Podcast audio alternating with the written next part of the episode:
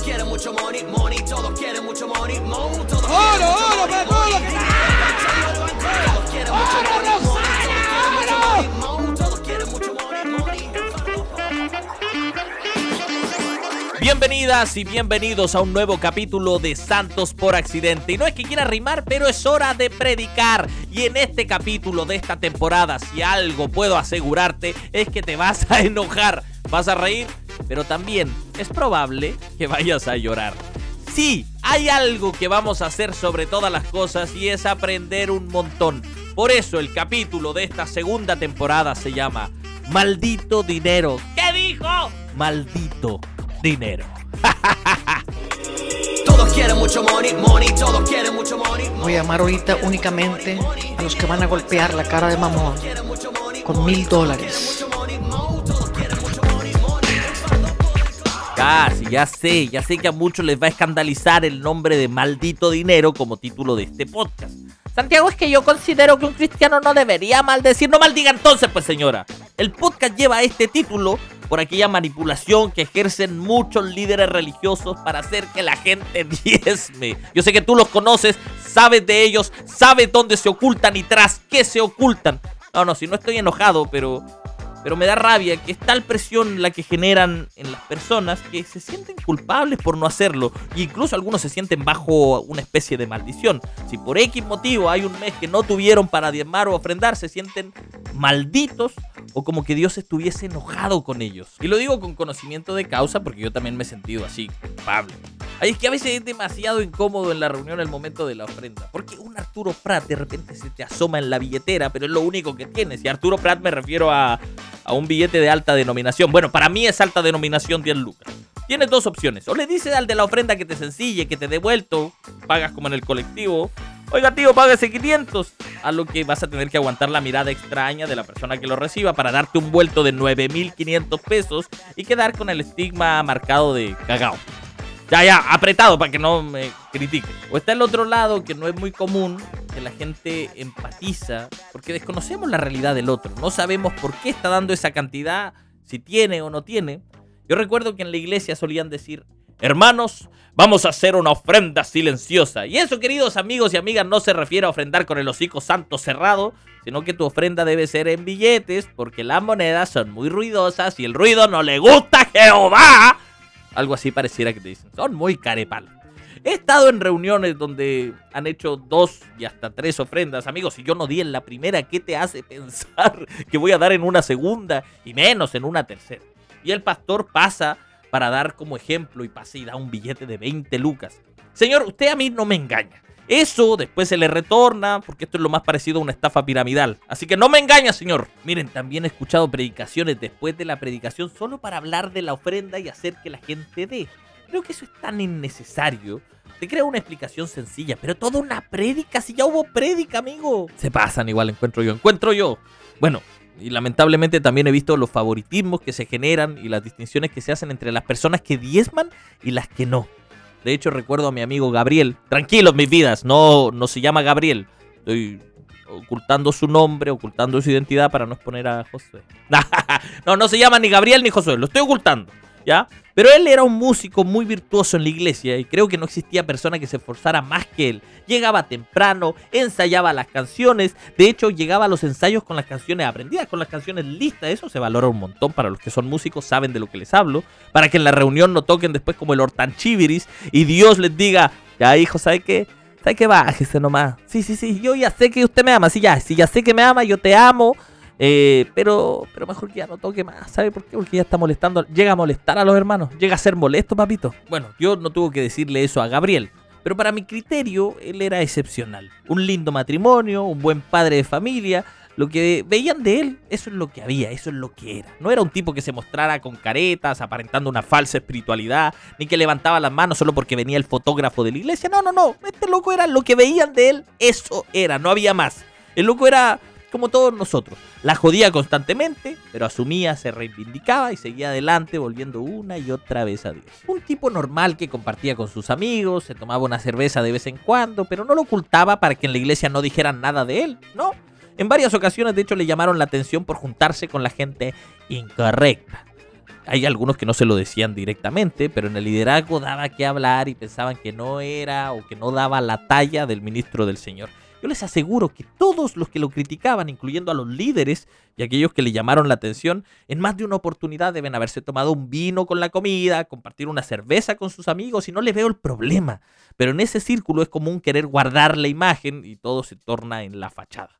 Considero que incluso Jesús no hubiese dado la talla en ese grupito. Miren, yo no sé ustedes, pero yo no me puedo imaginar a Jesús en medio de, los banquetes, de las bodas, de festines a los cuales sí, él asistía, sí señor, asistía y con las personas que ningún líder religioso encontraba correctas.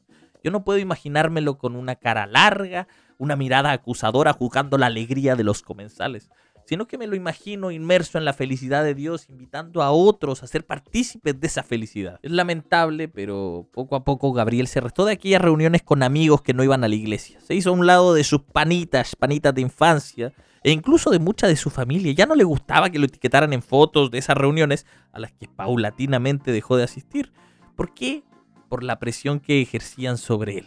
Poco a poco el relacionarse con personas que no fuesen de la iglesia lo empezó a ver casi como un pecado. De alguna forma siento que perdimos a Gabriel. Miren, y no estoy hablando de un adolescente, estoy hablando de un hombre que tenía 32 años. Bueno, en ese tiempo tenía 32 años. Tenía su esposa, dos hijos y trabajaba como ingeniero comercial. O sea, este loco era una persona con un criterio formado, podríamos decir. Pero había sido consumido por la maquinaria eclesiástica hasta hasta que llegó un momento difícil. Creo que algo siempre nos hace despertar. Bueno, llega ese momento difícil en su vida y su matrimonio estaba en crisis. Pareciera que todos los males vienen juntos, o sea, no viene uno solamente, vienen todos al mismo tiempo, ¿verdad?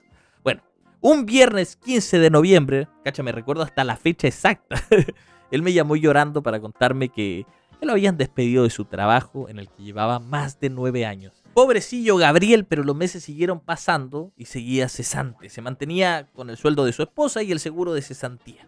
Pero la verdad es que llegaban muy justo a fin de mes a pesar de haber disminuido varios gastos y de haber hecho varios ajustes. La llamada del pastor no se hizo esperar. Y sorprendido Gabriel contesta el teléfono un tanto preocupado porque de todos los años que llevaba en esa congregación jamás lo había llamado. Bueno, cosas positivas, quizás. Le hizo preguntas automáticas que buscaban respuestas automáticas hasta llegar al motivo real del llamado. El pastor le dijo, hola hijo. no, no, no le dijo eso, pero sí le dijo, hola Gabriel, Dios te bendiga. Yo, mira, yo creo que así hablan los pastores. Es mi imaginación, ¿no? Y con él, mira, es como ese sorbeteo de los dientes tan desagradable. Pero bueno, le dijo, estamos muy preocupados porque como ministro de alabanza Vimos que hace tres meses que no estás diezmando. Recuerda que tú cumples un rol importante en nuestra congregación. Tú eres importante y por lo tanto debes ser un ejemplo en todas las áreas de tu vida. A lo que Gabriel respondió, pastor, mire, quedé cesante hace algunos meses y la verdad es que ha sido un tanto difícil poder hacerlo. Lamento mucho escucharlo, hijo, pero tú sabes que la obediencia desata la bendición de Dios. Entonces, incluso del seguro de cesantía y el finiquito, se debería diezmar. Eso sería lo que corresponde. Dios nos bendice a medida que nosotros ponemos la confianza en Él. Declaro que tus graneros serán llenos de bendición y que se abrirán las puertas de los cielos. Y bla, bla, bla. Yo sé que parece chiste, pero es anécdota. A Gabriel realmente le dijeron eso. Y él habló con su esposa porque recuerden, él tiene una culpabilidad adentro y siente que le está fallando a Dios de alguna forma. Entonces habla con su esposa y obviamente ella se negó a diezmar porque estaban con el dinero justo y no podían permitirse ningún gasto adicional. Pasaron dos meses, no más de dos meses sin dar el diezmo y a Gabriel lo llaman para qué. Adivinen para qué. Para bajarlo de la música. Miren, con todos los palos que le tiraron desde el púlpito haciendo alusión a los que no diezmaban, ellos podían haberse construido fácilmente una casa y ponerla en arriendo para de eso sacar el diezmo y poder pagarle. Pero en fin, la culpa que sentía y que le hacían sentir a Gabriel no lo dejaba dormir en la noche porque se sentía tan lejos de Dios que sus oraciones se parecen a muchas que yo he hecho con desesperación. Solo un par de palabras y el resto solo fueron lágrimas. Gabriel se sentía sucio al acercarse a Dios y también lo hacían sentir sucio al acercarse a la iglesia. Pero los amigos a los cuales dejó de frecuentar se unieron apenas se enteraron del difícil momento económico que estaba atravesando Gabriel y su familia. Y esto es lo maravilloso, porque es tan lindo ver a Dios que Dios no nos deja ni siquiera en los momentos cuando más sucios nos sentimos. Y así de maravilloso es Dios, utilizando a las personas incorrectas, en imperfectas circunstancias, para mostrarnos su perfecto amor. Y estas personas que habían sido tachadas de incorrectas juntaron un monto elevado para ayudarlo de alguna manera. Y mientras lo recibía solo podía agradecer con gestos ya que su voz se quebraba cuando intentaba hablar. Cuando llegaron a casa, Gabriel le dijo a su esposa, creo que debemos diezmar de este dinero que recibimos. Y después de tanta insistencia, a su esposa no le tocó otra alternativa que acceder. Me encantaría que esta sea una historia aislada, pero les juro que podría escribir todo un libro con cientos de testimonios similares y espero que este podcast sea de esperanza para algunos y también liberador para otros. Si hay algo que ha sido demasiado cuestionadas las iglesias, ha sido con el tema del dinero, malversaciones de fondos, enriquecimiento poco ético de parte del pastorado y la constante manipulación ideológica con el tema de los diezmos. Ya, ya, Santiago, ok, pero entonces, ¿de dónde nace esta idea del diezmo? Yo me hago esa pregunta que imagino ustedes se están preguntando en casa. Ojalá que se estén preguntando eso para poder resolverla. Y sí, algo debemos saber nosotros, que esto no es exclusivo del cristianismo, de hecho nace en el judaísmo, para lo cual hay varios textos del Antiguo Testamento que lo avalan, así como también hay textos o escritos rabínicos entre los siglos 3 antes de Cristo y hasta siglos 2 después de Cristo, más o menos. A este último tipo de escritos eh, son hechos por judíos, por escribas, que se le denomina literatura midrásica. Repita conmigo, midrásica. No midrásica, la midra... Oh, llámate a la midrásica. No, midrásica quiere decir que eh, interpretan la Torah, del Midrash. Bueno, y tampoco es exclusivo del judaísmo, porque en todas las religiones de alguna forma se fundamenta el diezmo o una especie de diezmo para sustentar la dinámica administrativa y económica de las religiones. Pero el diezmo siempre tuvo una connotación de acercarse a lo sagrado. Y si vamos al hebreo en el Antiguo Testamento, la palabra que se utiliza para denominar la ofrenda o alguna forma de diezmo es el término corbán. Digo ofrenda o alguna especie de diezmo porque esta palabra carece de una traducción específica. Pero la raíz verbal de esta palabra tiene tres letras, que es la kof, la resh y la bet, que significa acercarse a Dios desprendiéndose de algo. Vamos a empezar a, a decir algunas palabras en hebreo, que no es que esté hablando en lenguas, ni mucho menos, ni tampoco estemos haciendo un culto satánico, pero es necesario aprender. Porque estas palabras, esta palabra eh, korban, su raíz verbal significa desprenderse de algo, acercarse a Dios desprendiéndose de algo, es decir, que su intención es un acercamiento a lo divino renunciando a algo, un sacrificio como consagración. Sin embargo, Jesús más adelante dirá misericordia quiero y no sacrificio. En fin, con el tiempo nace la palabra diezmo, que en hebreo es maser. Maser, que es un derivado de la raíz verbal de korban, pero es un término mucho más específico. Es un porcentaje en específico dedicado a Dios de las ganancias de lo producido por la tierra o el ganado. Miren, esto no es una clase de hebreo, ni mucho menos, porque por eso sí que cobro caro. Nada, pero es para que entendamos que incluso desde su raíz etimológica, cuál es el significado real. Pero en específico, el diezmo nace como un tipo de impuesto nacional, es decir, para la nación de Israel. Entonces Israel como nación estaba compuesto de 12 tribus. Una de ellas era la sacerdotal, que es la tribu de Leví. Y ellos no podían tener tierras ni heredar. Ellos estaban encargados de lo ritual, de lo religioso, pero no solo lo reduzcamos a lo religioso, sino que de cierta forma también lo político, porque Israel es una nación donde el templo, el tabernáculo, eso eran cosas de lo más importante. Incluso podría verse como sedes gubernamentales, espacio para hacer justicia, para administrar recursos, que ayudarían también a los necesitados, a dar refugio a los extranjeros, etc. Cuando en Malaquías 3.10 dice traigan todo el diezmo al alfolí para que haya alimento en mi casa y pónganme ahora, prueben esto, el alfolí que hace alusión a este texto era literalmente un granero que almacenaba los diezmos. Porque el diezmo eran eh, el diezmo se daba en productos de la tierra, como eran una nación agrícola, entonces la gente de lo que tenía, de, de esa ganancia, lo daba y ellos lo administraban. Por eso digo que no se puede reducir solo a lo religioso. Entonces, el diezmo sería el aporte del resto de las tribus y una parte de estos diezmos que hacía buscaba sostener a los levitas que no podían tener tierras ni heredad. Entonces, esto era lo que lo sostenía. Recapitulemos algunas cosas importantes. El diezmo era igual a un impuesto nacional. como aquí en Chile, por ejemplo, es el IVA, que es el 19%, o el ad valorem, que es el impuesto a todas las importaciones que no tienen tratado comercial y que corresponde al 6%. Estos son datitos que yo te voy a ir tirando como ingeniero en comercio exterior. y al igual que cualquier impuesto nacional, no se le exige a otros países. Ya ni siquiera a los gentiles que se convertían a la fe se les exigía el diezmo. Tengan en cuenta que ni siquiera en el concilio de Jerusalén, que era en el que se discutían los requisitos para los nuevos gentiles convertidos al cristianismo, eh, ahí no se habla del diezmo. Sí tocaron temas como la circuncisión, restricciones de comidas, pero el diezmo nunca se habló. No existió esa temática, ni se les pidió que diezmen. Miren, si entendemos esto, estamos al otro lado, porque el diezmo tenía que ver con la estructura del templo, con la administración. Calculen que el primer evangelio escrito fue Marcos alrededor de los años 70. ¿Qué? ¿No fue Mateo? No, fue Marcos. Y adivinen qué, y esto es otro datito como para que vayan viendo las fechas. El templo de Jerusalén fue destruido también alrededor de los 70. Entonces, cuando ya fue escrito el primer evangelio, ya no había el templo.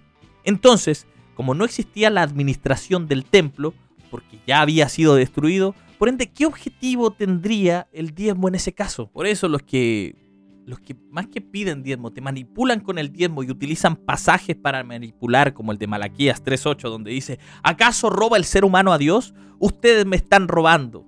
Y todavía preguntan, ¿en qué te robamos? Eso dice el texto. En los diezmos y en las ofrendas. Ese texto debe ser situado en su contexto. Porque cuando dice, ustedes me están robando, ¿a quién le está diciendo? A la nación de Israel. Dice uno de mis teólogos favoritos, eh, José Chacón, que uno de los más grandes errores interpretativos del cristianismo ha sido esta equiparación del templo del Antiguo Testamento con la iglesia, con el edificio de la iglesia, ¿no? Y el sacerdocio veterotestamentario con el pastorado. Porque la iglesia no es la continuación del templo del Antiguo Testamento y el pastorado tampoco es la continuación del sacerdocio.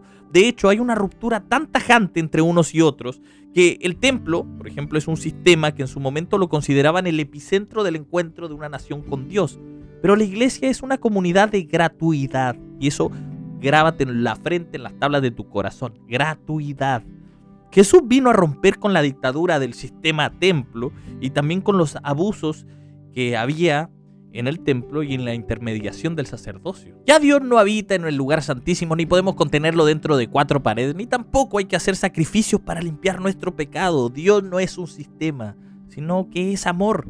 Y Dios se ha revelado en Jesús, que no es un sistema, es un nombre que acoge precisamente a todos los que fueron excluidos y abre todo un espacio de encuentro personal en gratuidad, es decir, que no tienes que pagar nada para poder ser parte.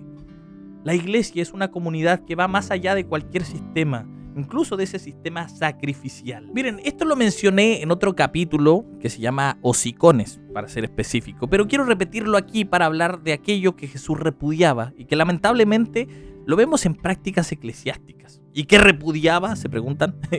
Vuelvo a hacer preguntas que yo me imagino que ustedes me las hacen. Pero él repudiaba que las personas, que los líderes lucren con el dolor de la gente. En el Evangelio de Mateo hay un relato de un leproso que le pide a Jesús que lo cure. Este relato es hermosísimo, por favor léanlo. El maestro lo toca y le sana de su enfermedad, pero ahí no termina la cosa. No, no, no, señor le dice, ve y muéstrate ante el sacerdote, presenta ofrenda que Moisés ordenó para testimonio de ellos. ¡Gloria! Pero como dijo Reza Aslan, Jesús está bromeando. ¿Qué? ¿Sí?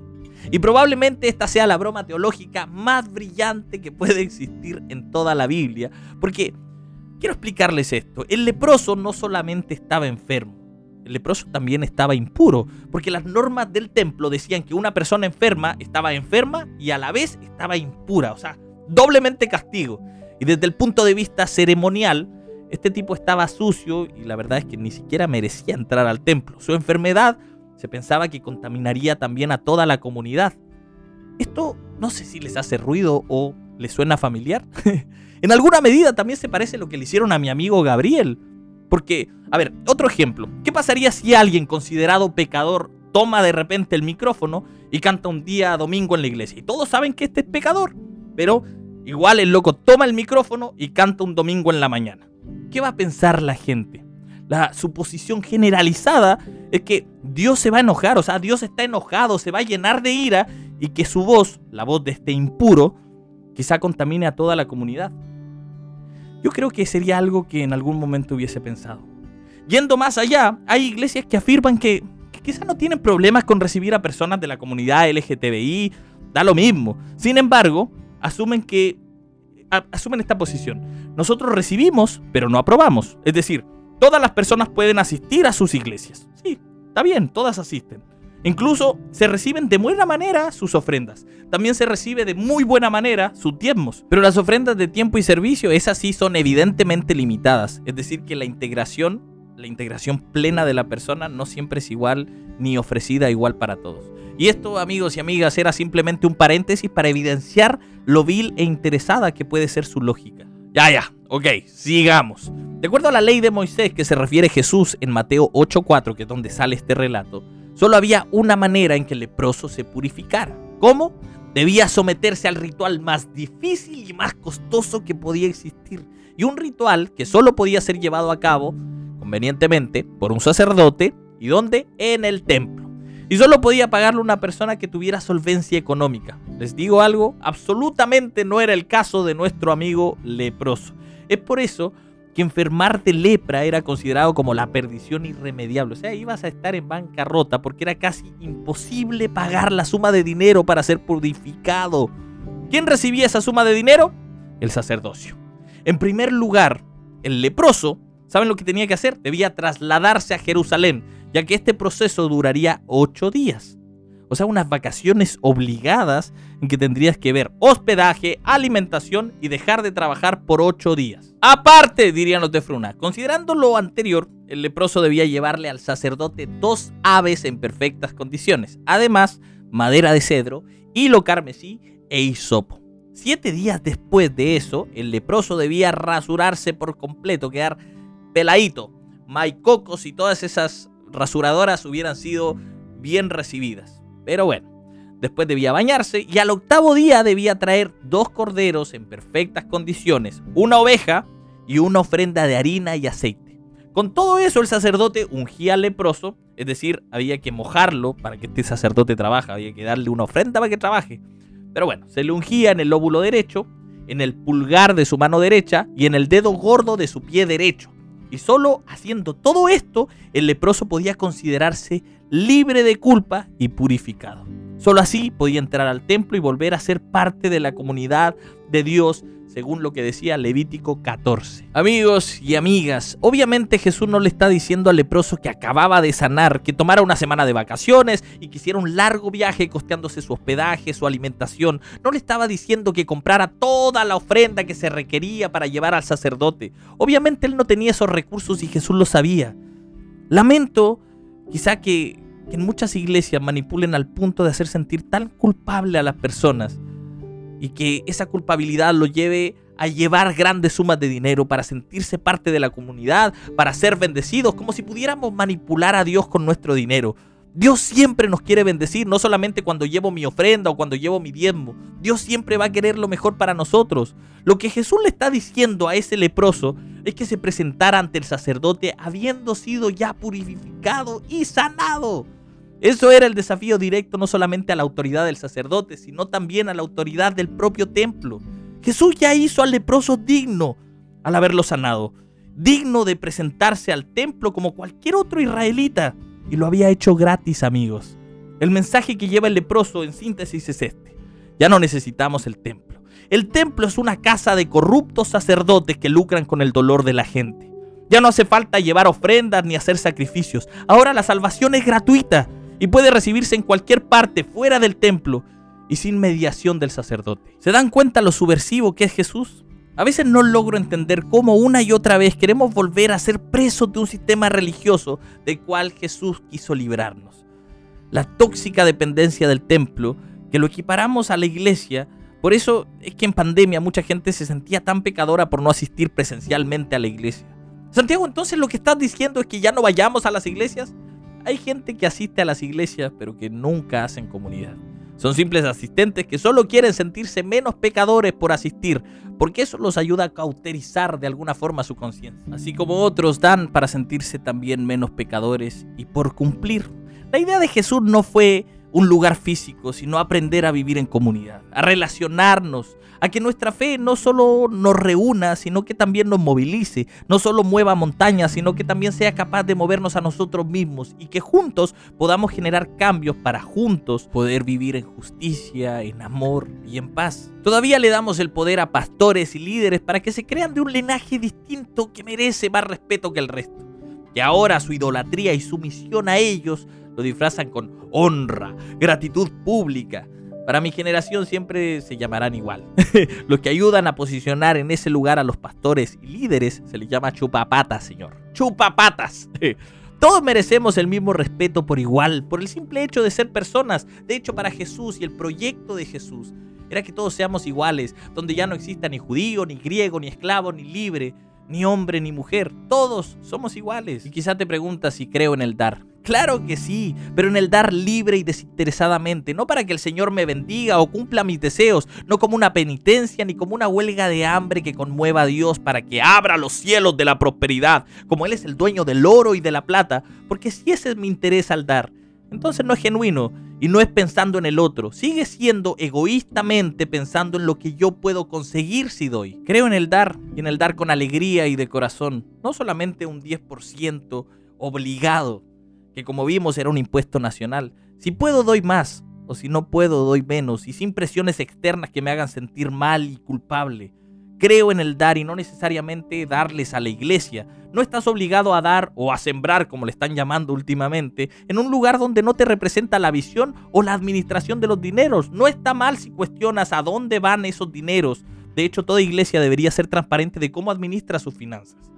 Creo que hay que recordarles a aquellos líderes que quieren equiparar el pastorado al sacerdocio veterotestamentario, que ellos no acumulan riqueza para sí, que los levitas no tenían tierras ni heredad. Si quieren equipararse a ellos, entonces parece que se están saltando algunas partes que no les conviene. Pero sí te garantizo que ser cristiano nos impulsa a ayudar al otro a los necesitados, a los extranjeros, a los que no tienen, a las mamás solteras. Nunca dejes de dar, nunca dejes de ayudar y sobre todo nunca dejes de amar, porque en el amor no hay púlpito del cual puedan bajarte, ni castigo que puedan darte si no haces lo que otros te dicen que hagas. Si algo quiero es que puedas encontrarte con ese Jesús que ama escandalosamente. Quiero que seas libre de aquellas presiones impuestas que con Biblia en mano creen poder controlar y designar a quien Dios bendice y a quienes no.